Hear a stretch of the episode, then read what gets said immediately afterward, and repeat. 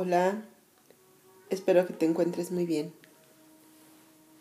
¿Te has dado cuenta el cómo a través de los movimientos, a través de las sensaciones corporales e incluso de los síntomas, malestar, dolor y enfermedad, es posible aproximarse a la comprensión del contenido de una parte de nuestra mente. Y es que sin duda alguna somos un compuesto demasiado eh, interpenetrado por todo. Todo está en todo. La mente en el cuerpo, el cuerpo en la mente, el interior con el exterior, el exterior como el interior. Ya lo dice aquel principio hermético de que como es adentro, es afuera. ¿no? Y realmente cuando, cuando miramos el, el, exterior, ¿no? lo que nos rodea, el cómo percibimos las cosas a los demás, el cómo respondemos a ello, el cómo configuramos estrategias para, para obtener cosas o bien para sacarlas de nuestra vida, es, es de verdad estar mirando la película en nuestra propia mente. Pero a veces nos cuesta mucho trabajo porque seguimos, aunque sumamente identificados con esta identidad de nosotros mismos, al mismo tiempo totalmente disociados de que esa es nuestra realidad. Y es entonces cuando eso que sucede afuera, que no es otra cosa que la manifestación de nuestra mente, empezamos a responsabilizar a los demás. Este proyecto sucedió eh, de la forma en que sucedió porque X o Y persona seguramente me jugó mala onda o habló con el jefe o hizo algo o dijo algo. Eh, esta persona se enamoró de mí porque es especial. Tú no eres especial, el otro es especial, ¿no?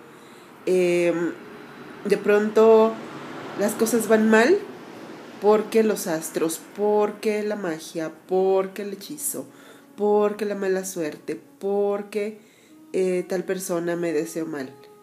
Pero nunca vemos qué, qué información tengo que me está tomando a llevar decisiones como esta. Y es que sin duda alguna todos hemos ido por algún camino y nos hemos equivocado, ¿no? De vuelta, de calle, incluso hasta de casa o de persona, ¿no? ¿Cuántas veces hemos llegado aún viendo que la dirección no checa, ¿no? Ya te perdiste, ya buscaste varias calles, no checa, pero a donde llegaste por error, a veces nuestra mente nos dice, no, no hay error, mira, tú toca y pregunta, porque tal vez es posible que la otra persona se equivocó en cómo redactó la dirección y no tú en cómo llegaste a la dirección que se te dio. Y ahí vamos y preguntamos, ¿no? a unas sabiendas de que puede ser que estemos en lo cierto, pero muy pocas posibilidades de ello. Pero lo que sí es que al preguntar, descubrimos. Descubrimos que no había error más que el nuestro, en el desarrollo de esa ruta para llegar a un lugar. Y ese error se reforzó cuando creímos que era más factible que el otro se hubiera equivocado que nosotros. Y más o menos así funciona nuestra mente.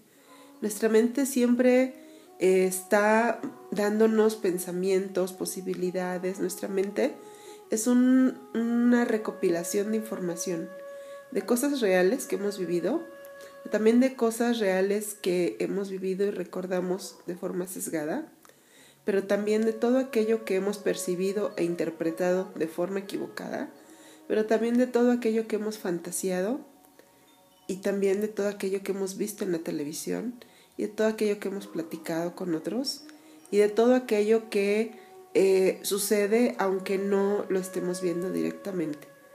Y toda esa información queda registrada. Y una vez que esté ese registro se crea un, un programa, varios programas, donde cada uno de nosotros vamos a estar codificando a partir de preferencias, temores, aversiones, deseos, aspiraciones, en fin. Y todo eso es lo que nos hace responder ante la vida. Y eso es tu mente. Tu mente no solo es tu capacidad de pensar, tu mente es tu capacidad de crear respuestas, de tener respuestas automáticas y también tu mente es capaz de bloquear tu capacidad de cuestionarte esas respuestas. ¿Por qué? Porque le resultan factibles, ¿por qué? Porque le resultan cómodas, ¿por qué? Porque le resultan seguras para sobrevivir. Y lo, observo constantemente en la práctica física. De pronto hay una indicación, levanta tu brazo derecho y tu pierna derecha. Y se realiza de forma, digámoslo así, eh, en general, fácilmente. Después de uno o dos movimientos diferentes, la indicación ahora es repite con intención, la indicación es así, repite la postura anterior, pero ahora con un giro. Así que eleva tu brazo derecho nuevamente y ahora tu pierna izquierda. Y cuando tú lo estás diciendo, la persona lo hace prácticamente igual en general como va la indicación. Pero en cuanto a la indicación ya no es cantada y la persona tiene que asumir el ciclo, puedes ver que la persona empieza a equivocar. Primero, correcto, sube brazo derecho, pierna derecha. Pero después cuando le toca levantar pierna contraria, lo que empieza a hacer su proceso de información es brazo izquierdo, pierna izquierda.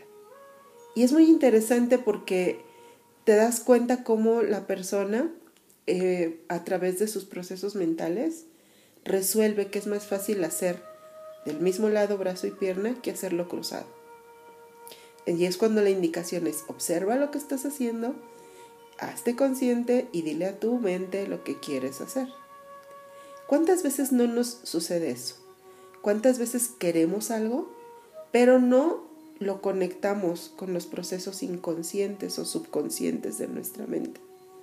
Y al no conectarlo, entonces esa parte de nuestra mente que posee mucha información, toda la información de nuestra historia, resuelve a su modo de ver lo mejor posible. Y entonces en esa resolución nos lleva a lugares, a respuestas, a reacciones que no hemos elegido, que simplemente están siendo una respuesta automática de supervivencia, de, entre comillas, comodidad. Y no comodidad para nosotros, sino para esa, esa parte de nuestra mente, ¿no? Que no quiere escarbar en cosas que tal vez duelen, que no quiere fracasar, porque trae recuerdos de dolor por fracaso, que no quiere equivocar, porque tiene recuerdos de vergüenza ante la equivocación. Ahí es cuando nosotros tenemos que entrar y decir, quiero esto, aunque sea nuevo, aunque sea diferente, aunque sea retador, aunque tenga muchas posibilidades de ser algo en lo que me equivoque o me duela, o fracase, o triunfe, o disfrute. Y es donde se crean nuevas rutas. Pero ¿qué sucede cuando no nos damos cuenta? Que eso está sucediendo, que estamos automatizados, que no estamos teniendo claridad acerca de esa automatización. ¿Qué sucede cuando eh, asumes que todas esas veces que llegas a una dirección y no es al lugar que ibas, asumes que es el otro, que se equivocó el que te dio la dirección, que se equivocó el que rotuló la calle, que se equivocó el que iba en dirección, el que puso la dirección opuesta. ¿No? ¿Cuántas veces te has escuchado decir o has escuchado a otros decir, no, seguramente se equivocaron de poner las flechas para acá, debería ser para allá, debería. Siempre sabemos lo que los demás deberían haber hecho para que no estemos pasando nosotros un momento complicado retador, frustrante, incómodo o incluso revelador. ¿De qué? De que nos hemos equivocado. ¿A cuántas, hoy llévate este ejercicio que va a ser muy interesante, ¿a cuántas situaciones o personas culpas, responsabilizas o adjudicas el que tú en ese momento estés experimentando algo como frustración, enojo o aceptación de equivocación. Va a ser muy interesante. Y, y poder mirar todo ese contenido que está al reverso de la historia que nos contamos de nosotros mismos. Esto es como ver una novela. Cuando tú ves una novela en una, en, una pantalla, se te muestra una historia ideal, ¿no? Pero al mismo tiempo, tú estás viendo el desarrollo de los personajes y tú estás viendo cómo eh, la persona que se las da de, de bondadosa en la historia al mismo tiempo está, no sé, haciéndole trampa al protagonista. Y tú lo sabes.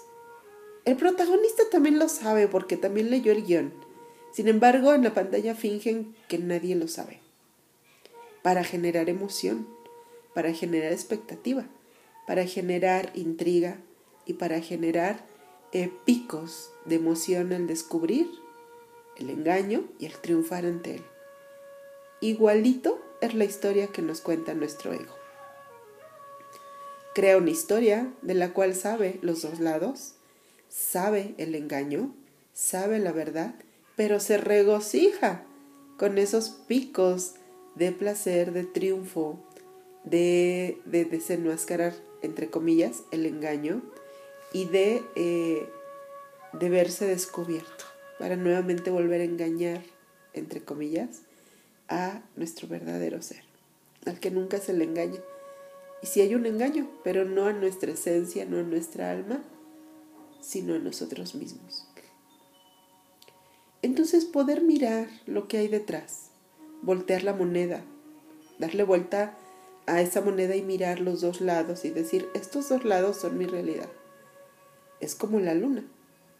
El que no veamos las dos caras no quiere decir que no las tienen. Es como el sol. El que no veamos los dos lados del sol y el que no podamos ver directamente el lado que se muestra del sol no quiere decir que no hay más. Y algo que tal vez es más importante o más interesante o más revelador que lo que estamos viendo. Entonces es mirar, ¿no? Y, es tocar timbres. Cuando tú llegas a una casa y tú tocas un timbre, eh, sale alguien a abrirte. Entras a la casa te adentras en esa realidad. Si no tocas el timbre, nadie sale, no entras. Igual aquí. Toca voltear las cartas, como en un juego de memoria, ¿no? De cartas. Y mirar qué hay. Y sentir la frustración de, híjole, no hicieron match estas dos cartas. Híjole, ahora sí. Pero sobre todo, saber qué hay debajo. Cuando tú juegas este juego de memoria, lo primero que haces es meter mano y voltear cartas. A veces, por causalidad de cómo fueron acomodadas, te toca hacer match en una pareja, pero a veces tardas y te toca recordar, ah, acá había un jarrón y de qué lado había otro jarrón.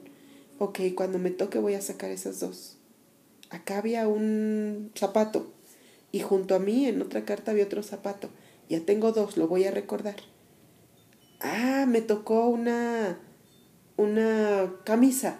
Tengo que pensar y fijarme cuando los demás saquen para ver dónde está el par. Y así es más o menos esto. Toca mirar y recordar. ¿Qué timbres, qué botones toqué y qué había detrás? Hubo dolor, hubo frustración, hubo, hubo alegría, hubo gozo, hubo orgullo. Ah, y esa carta hace match con esta que está en mí. Cuando toco con esto, cuando encuentro aquello, voy a recordar. Y ya no voy a evitar. Voy a sacar esa carta. Y voy a sentir lo que haya que sentir con mis emociones, con mi frustración, con mi miedo, con mi ira, con mi enojo. Porque no todos los pares que voy a sacar de este juego de memoria van a ser flores Se trata de hacer pares y descubrir verdades, realidades que subyacen en tu interior. Y que lo tengas consciente o no, determinan tus decisiones y el rumbo que toma tu vida. Así que yo hoy me despido dejándote este par de ejercicios. ¿Cuántas personas se equivocaron antes de que tú aceptes? No que te equivocaste, no solo que te equivocaste, que también estás viviendo en ese momento enojo, frustración, decepción o lo que sea. Y que ese es un hecho. ¿Que te alivia culpar a otros? Sí, pero eso no quita que no llegaste al lugar que querías y que te toca trabajar lo que estás sintiendo. Y también el ejercicio de ir haciendo match con las tarjetas de memorama. Recordar. Recordar sin dolor, sin rascar, solo decir, ah, esto me ha pasado antes y me pasa cuando hago esto. Entonces me toca trabajar esto que estoy haciendo, esto que estoy pensando, esto que está sucediendo. Y así ir descubriendo toda esta información, entre comillas, oculta, que está ahí, que subyace dentro de cada una de tus decisiones, experiencias, pensamientos. Bueno, te mando abrazos con cariño e infinita gratitud. Hasta pronto. Que tu introspección sea amorosa, compasiva y reveladora. Gracias.